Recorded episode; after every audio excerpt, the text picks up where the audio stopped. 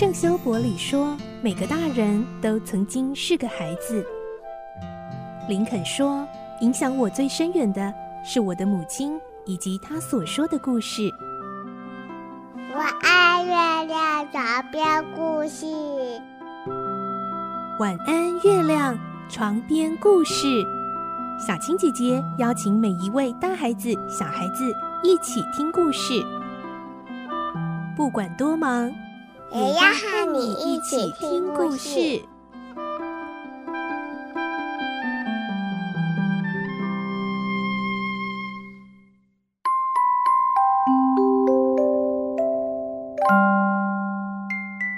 晚安，欢迎你和我们一起听故事。我是小青姐姐，我们继续来听罗平的大冒险。我们的故事内容取材自东方出版社《亚森罗平传奇》系列《罗平大冒险》同名书籍。今天是第九集，我们会听到维克多追查男爵情妇爱丽丝的命案时，发现爱丽丝曾经和之前他在电影院看到的那位金发女贼合照。来听今天的故事，《罗平的大冒险》第九集《剧场舞娘》。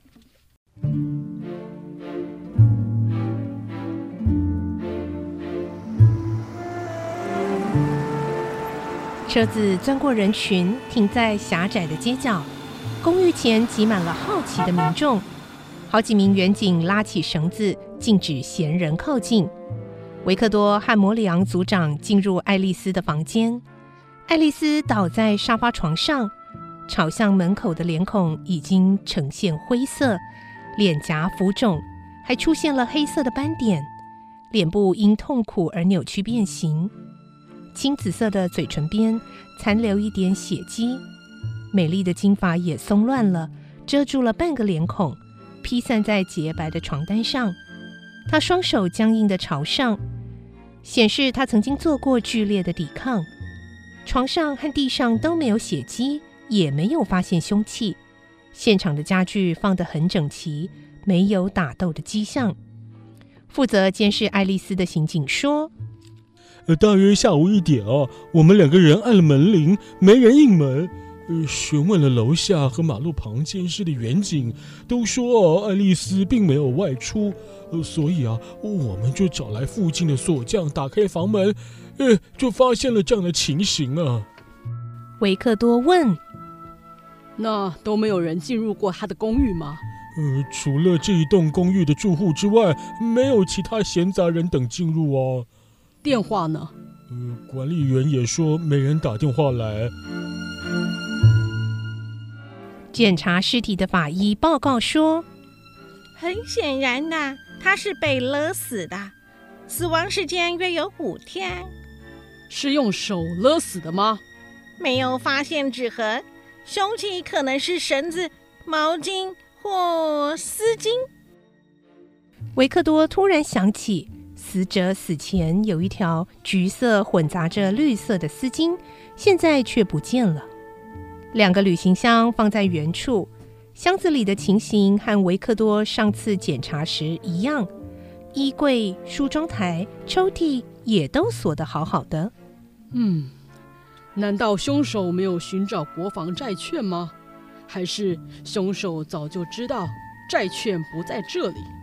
公寓的管理员说，除了公寓的住户外，都没有陌生人出入。维克多和摩里昂组长。把公寓的住户个别叫来询问。摩里昂问的是六楼的住户，那个人说：“五天前的中午，我看到一个女人从四楼匆匆忙忙跑下楼，跑下去之前，我还听到四楼有关门的声音呢。是什么样的女人？哦，她不是这栋公寓里的住户啦，穿着高级服装，脸用薄纱盖住，哦，我看不清楚她的长相呢。”维克多想，这个女人很可疑。根据法医的说法，爱丽丝·马森的死亡时间是上午十一点到十二点之间。因为爱丽丝的健康情形不好，所以无法精确地断定死亡时间。现场没有采集到凶手的指纹，凶手作案时很可能戴了手套。维克多坐在屋角的椅子上，看着摩里昂组长和几名刑警搜查柜子。这时候，有一名刑警说：“诶诶，这是什么啊？”维克多接过那名刑警在柜子里面发现的东西，好像是用某种草的纤维编织成的烟盒，外观看起来很旧。维克多打开盒子，里面有四五张照片，照片中和爱丽丝站在一起的那些女人很像是舞娘，不过拍照技术很差。盒底的薄纸下面还有一张对折的照片。一看就知道这是外行人拍的，但比其他那几张又好一些。维克多仔细端详照片中的人，突然惊呼出声：“哈，又是那个女人！没错，是那个在电影院里看到金发美女，也就是当雷斯可被杀的时候，从隔壁窗口逃掉的金发美女。”维克多把烟盒悄悄放进口袋。他并没有把照片的事告诉摩里昂组长。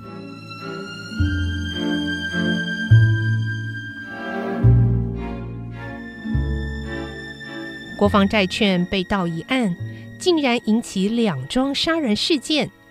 检察当局无法再保持沉默了。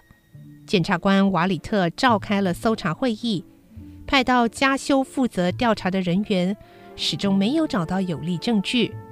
于是，马西斯特罗雷男爵再度被扣押。检方进行了严厉的调查，却一直无法证明特罗雷男爵就是杀害雷斯可的凶手。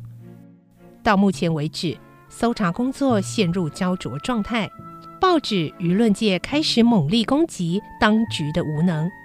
戈杰队长也不断向维克多和摩里昂施加压力。嗯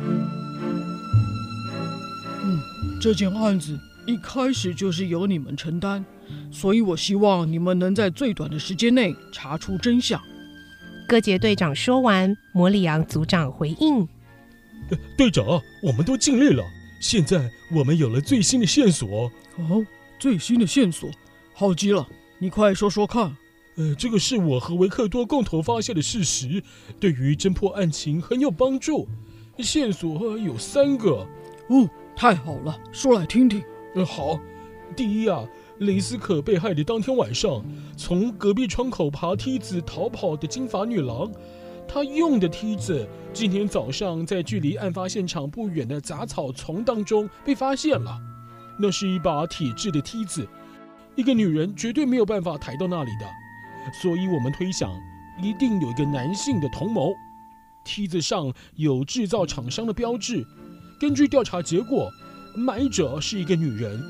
从对这个女人的外观描述来看，就是爱丽丝被杀的当天晚上，在她公寓附近徘徊的那个女人。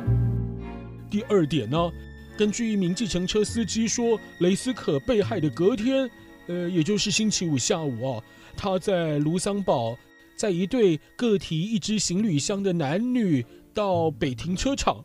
那个男人呢，叫他把车停在乘车口，自己下车去买票。回来之后，对车里面的女人说：“呃，这是到卢森堡的车票。”男人把车票交给女人，然后取下车里的行李箱，付了车资，两个人就走进车站了。我问计程车司机那一对男女的长相，结果，哎。就是特罗雷男爵，还有被杀的舞娘爱丽丝啊！那是什么时候的事啊？呃，司机说是车站大钟正好五点三十分。嗯，那就是说男爵考虑带爱丽丝逃到国外，旅行箱都带到车站了，却又临时改变主意，或是发生了什么事，让爱丽丝又带着旅行箱回公寓了。我想就是这样子啊。男爵和爱丽丝分开之后，自行搭计程车赶到圣拉瑞车站，再搭乘六点的火车回到家修，然后呢，呃，装的跟平常一样，泰然自若的回到家。呃，要证实男爵是不是在圣拉瑞车站搭乘六点的那班列车，只要找到在男爵的计程车司机，真相就可以大白了。所以，我们也正在努力寻找这名司机。哦，还有第三个线索，哎，这一点啊很令人万味哎。我们接到了一通电话，密告加修街的议员雷勒姆。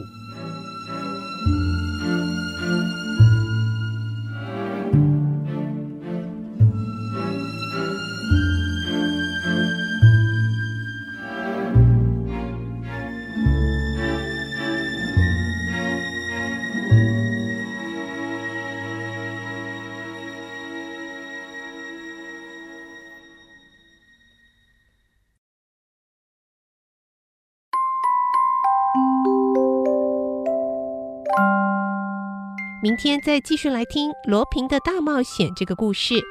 我是小青姐姐，祝你有个好梦，晚安，拜拜。今天的故事就听到这里喽，小朋友要睡觉了，晚安。